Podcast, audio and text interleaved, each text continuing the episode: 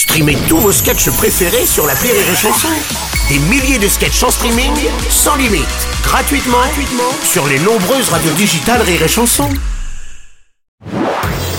Marceau refait l'info sur Rire et Chanson. Tous les jours à la demi, Marceau refait l'info. On va commencer avec cette demande inédite. La star américaine Dwayne Johnson, dit The Rock, a demandé au musée Grévin de modifier sa statue, pas assez ressemblante à la peau trop claire. Euh, monsieur Robles, Ouais, ah bah, euh, monsieur je ne vois pas quoi la peau trop claire peut être interprétée comme un inconvénient. Oh. Euh, S'il a envie d'être moins bien, tant pis pour lui.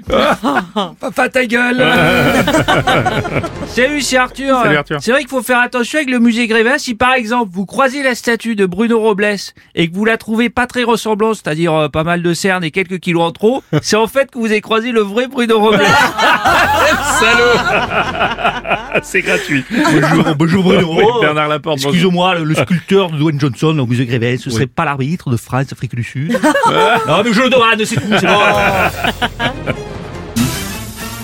Voilà. Bonjour Nagui. Bonjour et surtout bienvenue, bienvenue, bienvenue, mais aussi bienvenue. Moi, je suis désolé, mais je trouve la statue de Dwayne Johnson plutôt ressemblante. Euh, je trouve qu'elle ressemble pas mal à Vin Diesel.